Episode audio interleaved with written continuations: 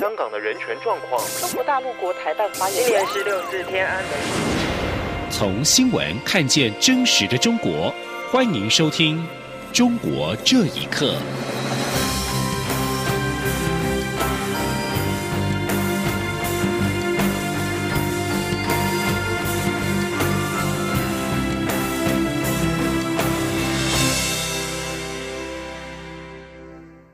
听众朋友们，晚安，欢迎收听《中国这一刻》，我是李自立。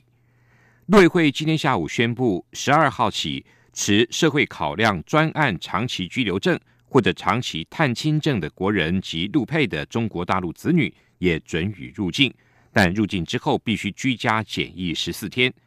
陆委会主委陈明通在今天晚间在中央流行疫情指挥中心召开临时记者会，进一步的说明。强调必须符合未成年子女，也就是未满二十岁，而且大陆亲人没有能力照顾两个条件之下，提出专案申请，陆委会才会予以准驳。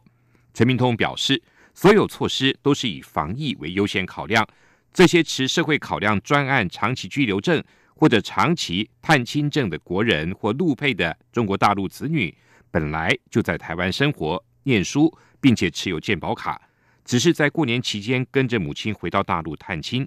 但因为防疫所需，降低两岸人员往来，无法入境。基于人道考量，陆委会才提出在两个条件，并且举证才能够提出专案申请。陈明通强调，所有政策都会依照防疫的需求做滚动式的检讨，疫情缓和，政策就会稍微放缓；疫情严峻，政策就会更为严格。因应中国武汉肺炎疫情，教育部今天下午表示，针对在中国大陆、香港、澳门地区就学的台湾学生，已经请国内各级学校在疫情期间提供返台学习的衔接措施，包括协助学生在国内大专校院修习学分、随班复读或者旁听课程，以及在高中职以下学校阶段也提供随班复读等措施，让这群台生学习不中断。记者陈国伟的报道。教育部订定各级学校提供在中港澳就学台生返台学习的衔接措施原则，在大专校院方面，将依据返台学生的需求，协调国内各大学提供旁听课程、随班复读或修习推广教育学分，由学生向国内学校提出申请。如果期望转学回台或是返国升学，假如原本就读的学校符合大陆或港澳学历采认相关规定，可以并入暑假转学管道办理。如果就读学校不符合采认规定，则可参加新生入学考试。在学生入学后，与原本学校修读的学分，如果符合采认规定，可由各校认定学分抵免方式。教育部长潘文忠说：“秉持一个让我们的台湾的学生因为疫情啊没有办法回到中国的大学啊来就读这个期间呢，也有一个比较好的弹性的学习应用的机制。”教育部表示，在高中职阶段，台生如果规划在学习中返台衔接学习，可向国内学校提出申请随班复读，国教署将请学校协助安排学习及生活辅导措施。至于转学规定和学分抵免方式，与大学阶段相同。教育部指出，就读国中小学的台生，如果想在学习中短暂返台衔接学习，可在户籍所在地的学区学校采随班复读方式临时安置就。就学，并依现行年级编入适当班级。如为总量管制或额满学校，地方政府可采外加名额方式办理，每班以外加一人为原则。转学则依国民教育法规定及地方政府现行机制办理。台生如果有研修学分、转学回台或返国升学等问题，可以洽询教育部各级学校的服务专线。中央广播电台记者陈国伟台北采访报道。武汉肺炎疫情不断的在国际扩散，尤其在亚洲国家更是频繁的出现确诊案例。其中，香港、新加坡、泰国都持续出现疫情。为此，中央流行疫情指挥中心今天宣布，即日起提升了香港、澳门、新加坡跟泰国的旅游疫情建议等级。其中，港澳地区更拉到了第三级的警告，也就是红灯，民众避免去当地所有非必要的旅游。在新型冠状病毒（俗称武汉肺炎）疫情仍在扩大延烧之际，国际媒体纷纷发文指出，这次疫情不但是一场公共卫生危机，也是一场政治危机。中国领导人习近平的政权正面临前所未有的考验。而学者认为，纵然如此，但未收到政权崩盘的地步，反而可能借由这场疫情加速中央集权。请听以下报道。包括《纽约时报》《华尔街日报》等国际主流媒体纷纷发文，这次疫情冲击中国国家主席习近平为核心的中共政权，是否会撼动习近平的一尊地位，备受国际关注。旅美时政评论人士吴建明接受自由亚洲电台访问时表示，中共一直都面临很大的挑战，只是这场疫情的时间点很巧，美中贸易战稍有缓和。连续经济下滑之际，又遭遇一场这么大的疫情冲击，但是否就会因此导致瓦解政权？事实上，还没有见到社会有如此氛围。他说：“我个人认为，中共是否垮台啊，首先要在于中国内部要有民变，也就是民众敢于站起来向这个强权挑战。那么从这一点上来讲，我相信现在中国仅仅是怨气很大，但是站起来反抗这个政权的。”无论是从下还是到上，要求是推翻共产党，改变这个制度，真正还老百姓于民权的，嗯，没有这种政治诉求。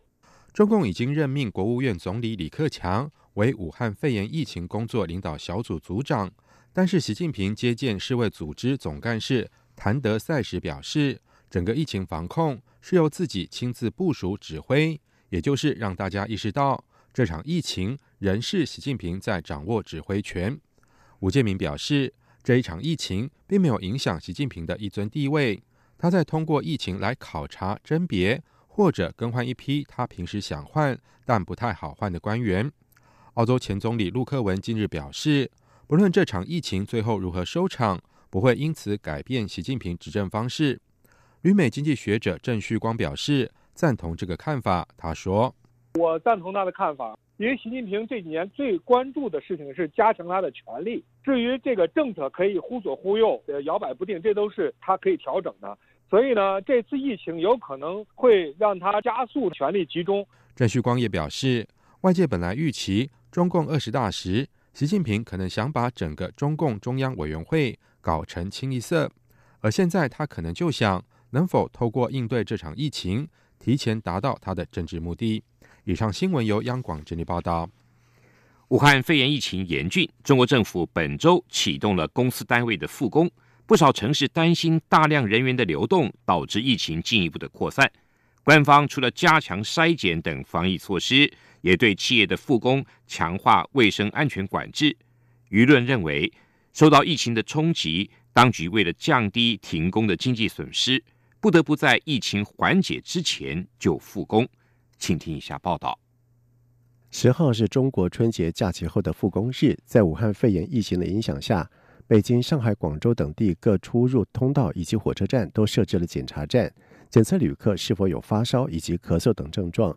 据亚洲电台报道指出，广东深圳的一位企业负责人赵宇表示，当局对于企业复工的管制查核非常严厉，包括是否充分提供口罩等等，必须要由官员批准之后才能够开工。他说。街道办，你三百人以下的企业跟三百人以上的企业，呃，来监督的单位好像不一样。他要来看你准备工作做的怎么样啊？有没有确实落实啊？有没有准备口罩啊？有没有准备消毒液啊？打算怎么样去防控啊？他要来落实嘛？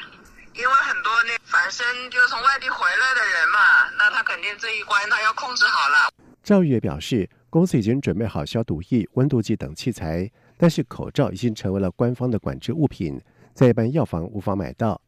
广东网民汪小姐表示，自己母亲任职的企业申请复工，被政府官员查询口罩数量是否达到标准。企业负责人回应，已经储备将近一万个口罩。接着，当局派人来以应急征用为由，全数的收购口罩，而企业仍然是被迫推迟复工。根据日本经济新闻的报道指出，苹果公司主要合作伙伴红海集团旗下的中国富士康深圳工厂，原本计划在二月十号逐步的恢复生产，但是在中国政府干预之后，工厂的复工计划已经被喊停。深圳官方则是指消息不实，并且称富士康复工案官方仍在审核当中。目前也有民间企业宣布在延期数周或者是一个月之后复工，包括了腾讯集团就宣布复工再延一周到二十四号。另外，也有部分的企业要求员工在家工作。广东深圳为全中国高科技研发以及制造中心，流动人口超过了一千万人。预计本周的复工人数也将会达到千万人。在广东以外，众多企业为了遵循当局的指示，在本周勉强复工，但是相关防疫问题仍然是没办法解决。舆论认为，受到疫情的影响，中国今年第一季的国内生产总值可能降到百分之四。当局为了减少停工导致的经济损失，不得不在疫情缓解之前复工。而许多地方当局也担心受到复工的人流的冲击。努力强化的防疫措施也可能会功亏一篑。央广新闻整理报道：为了对抗中国的武汉肺炎疫情，中国民众仍然致全球华人都疯抢口罩等个人防护用品。分析认为，由于官方应对政策的错误，使得肺炎疫情不断的恶化，导致民众对中国政府失去信任。很多健康的民众因此也想办法囤积口罩来保护自己。另外，中国是全球防护用品的生产大国，口罩的产量约占全球的百分之五十以上，也让全球警觉到医疗的供应链应该要有所调整。请听以下报道：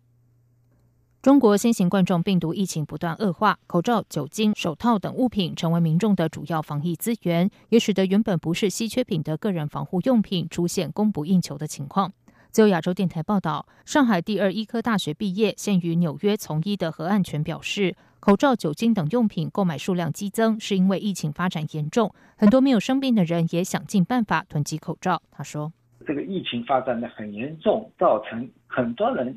虽然没有感染到，但是也要把口罩储备到能够待三个月的这个量。不说十四亿中国人，我们就说四亿中国人吧。如果都去这样储备的话，我想。”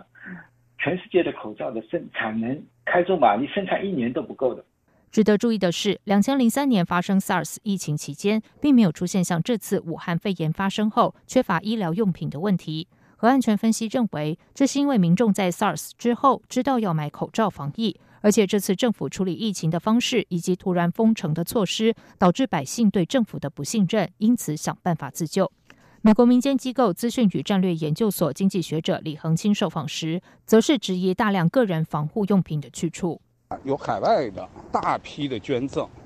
国内呢也有大批的捐赠。这些医院还在呼吁，在呼吁这个需要需要这些防护用品。可是我们从网上看到，几乎所有的领导出境全都带的是 N95，但是呢，医生呢却没有 N95。没有完全的防护服，所以这就让很多的朋友呢都非常的不解，都认为呢，在这个物资分配上，实际上中国存在大量的腐败，管理混乱肯定是一个很重要的原因。中国所生产的防护用品约占全球百分之五十以上，许多以美国企业品牌发售的口罩生产地都是中国。中国新型冠状病毒疫情引发的医疗供应链瘫痪，似乎对全球发出警示。美国白宫贸易顾问彼得·纳瓦罗接受美国福克斯电视台采访时就说：“这次的武汉肺炎疫情意味着很多药品、医疗物品必须要回流到美国制造。”央广新闻整理报道。综合广东媒体报道，中国广东省人大常委会今天通过一项有关二零一九新型冠状病毒（俗称武汉肺炎）的防疫决定，明确禁止滥食跟交易野生动物。广东是急性呼吸道症候群 SARS 的疫源地，民众视吃野味闻名。报道引述广东人大常委会负责人的话说，相关决定的最大亮点是明确提出了禁止滥食跟交易野生动物，并对野生动物的交易、消费、食用及其违法责任做出了详细的规定。具体上，相关决定要求严禁农贸市场、餐饮单位、商场、超市。电商平台跟消费场所进行野生动物的交易跟消费。从二零零三年爆发的 SARS 到最近的武汉肺炎，医学专家都相信中国民众食用野生动物是触发疫情的噪音。武汉肺炎疫情爆发之后，中国民众呼吁当局禁止食用野生动物的声音十分的强烈。以上中午这一刻，谢谢您的收听。这里是中央广播电台台湾之。